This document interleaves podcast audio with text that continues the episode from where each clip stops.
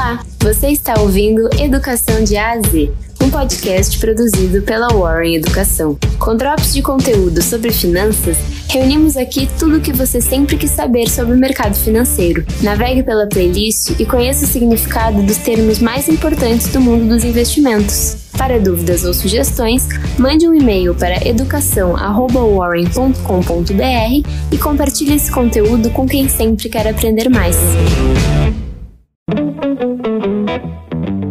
Eu sou a Jéssica e você vai ouvir agora mais um episódio do podcast Educação de A a Z.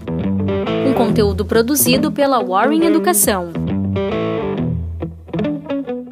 No episódio de hoje, vamos falar sobre o que é book de ofertas. Book de ofertas é o lugar onde é possível visualizar as intenções de compra e venda de ativos negociados em uma bolsa de valores.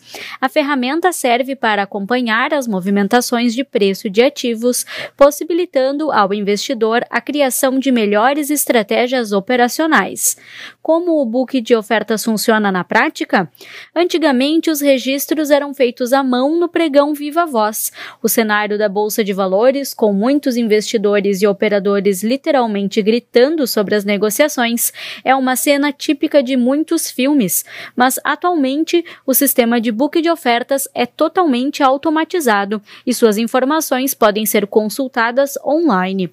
Os principais dados que constam no livro são o preço das ofertas, quanto está sendo ofertado e quem está fazendo a oferta.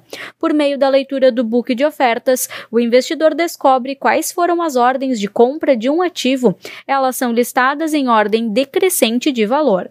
Na parte superior estão as ordens de compra com os valores mais altos, porém, se os valores forem os mesmos, a lista segue pela ordem de tempo, da mais antiga para a mais atual. As ofertas de venda são listadas em ordem crescente, com os valores menores aparecendo na parte de cima. Da mesma forma que as ordens de compra, se as ofertas de venda têm valores iguais, passa a contar a ordem cronológica. A partir da leitura do book de ofertas de uma determinada ação, é possível ver do lado direito quem são os investidores que estão interessados na compra do ativo e do lado esquerdo os responsáveis pela venda. É importante ressaltar que o book de ofertas não garante o sucesso de uma operação. Ele serve como um parâmetro e para construir uma boa estratégia de negócios, ele deve ser usado junto a outras ferramentas para que uma boa análise possa ser feita na hora de encontrar os melhores investimentos.